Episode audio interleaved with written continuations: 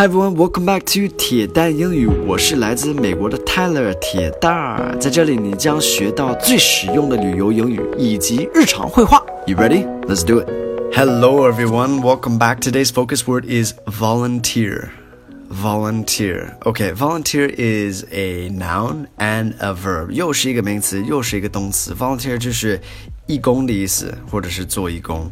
Okay, uh, let me tell you guys a little bit about culture of volunteering. 给你们讲一下一些美国文化这块。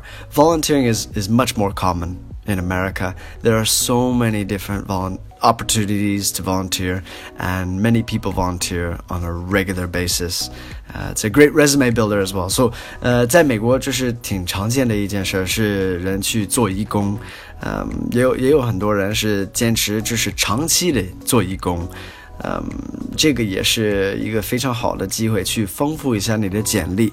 呃，要是申请什么学校的话，他们也看就是你做不做义工，对你来说有没有什么意义啊，什么这样的。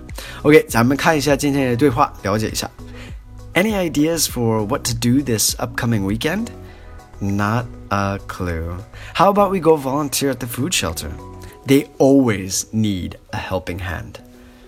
OK，看一下，啊、uh,，Any ideas for what to do this upcoming weekend? Any ideas？有没有任何想法、主意？Ideas, right? For this upcoming weekend.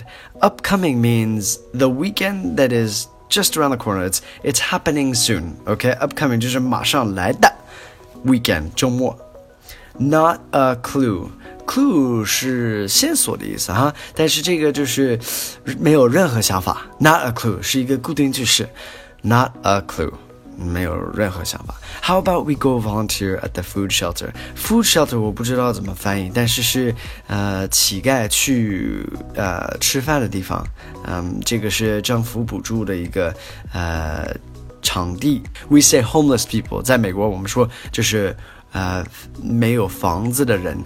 Okay, how about we go volunteer? 咱们去那个地方去做义工。They always need a helping hand. 他们总是需要一个助手，helping hand.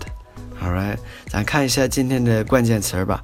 Upcoming, upcoming 就是马上要来的什么什么。Weekend, weekend 周末。Clue, clue 线索或者是呃想法。Food shelter. Food shelter 就是嗯那些没有房子的人去吃饭的地方，政府补助的那个，嗯，helping hand，helping hand 助手。All right, that's it for today. Thank you guys for listening. I'll speak to you guys soon. All right, take care. Have a good one. Peace.